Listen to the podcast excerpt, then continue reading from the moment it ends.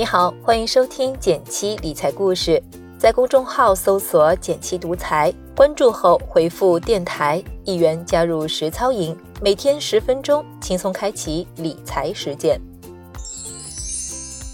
最近有个朋友来咨询，说自己体检查出了甲状腺结节，这个小结节让他格外紧张，因为上个月他有个同事因为甲状腺癌动了手术，到现在还没来上班。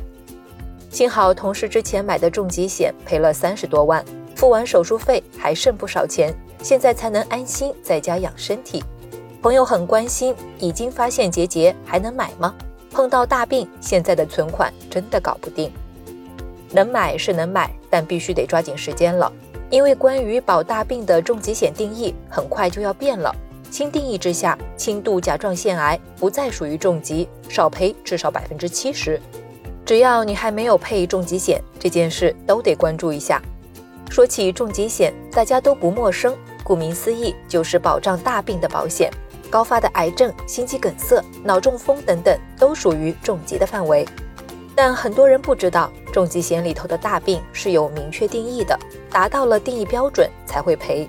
说重疾定义决定了重疾的理赔条件，也不为过。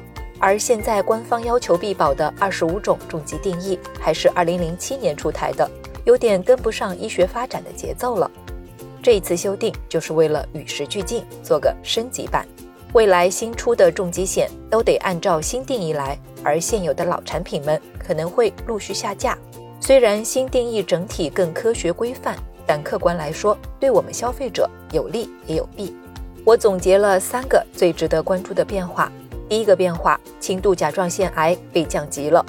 原来不论轻重，只要带了癌字，甲状腺癌都属于重疾，顶格赔付。而轻症未来最高赔百分之三十基本保额。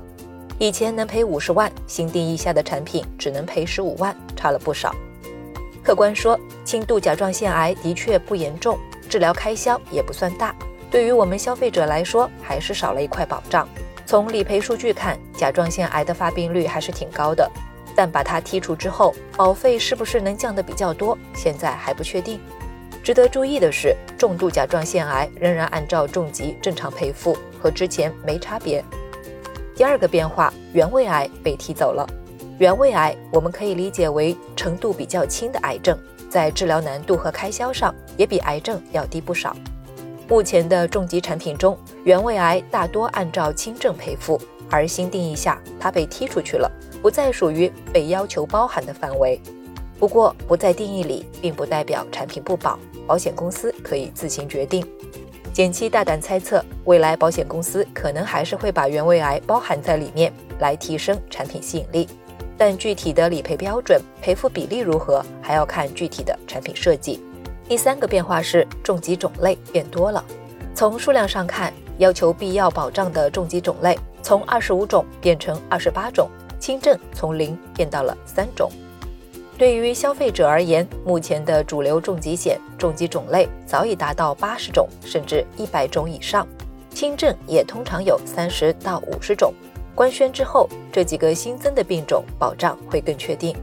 从实际效果上，老的二十五种重疾定义已经可以涵盖百分之九十以上的重疾赔付，所以影响并不大。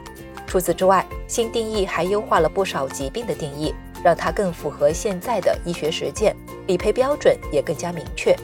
但总体而言，未来新定义下的产品有一定的不确定性。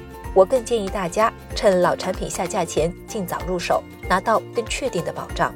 因为这个消息，我也收到了很多朋友的咨询，所以我准备了一场针对这一次新定义调整的主题讲座，一次性讲清重疾新定义的影响，选重疾的时候有哪些注意事项。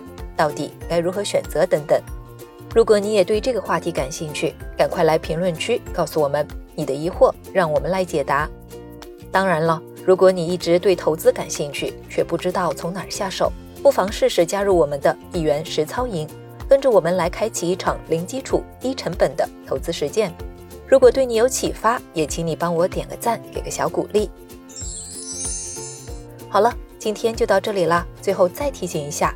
微信搜索并关注“减七独裁，回复“电台”，你真的会变有钱哦！记住，一定是微信搜索哦。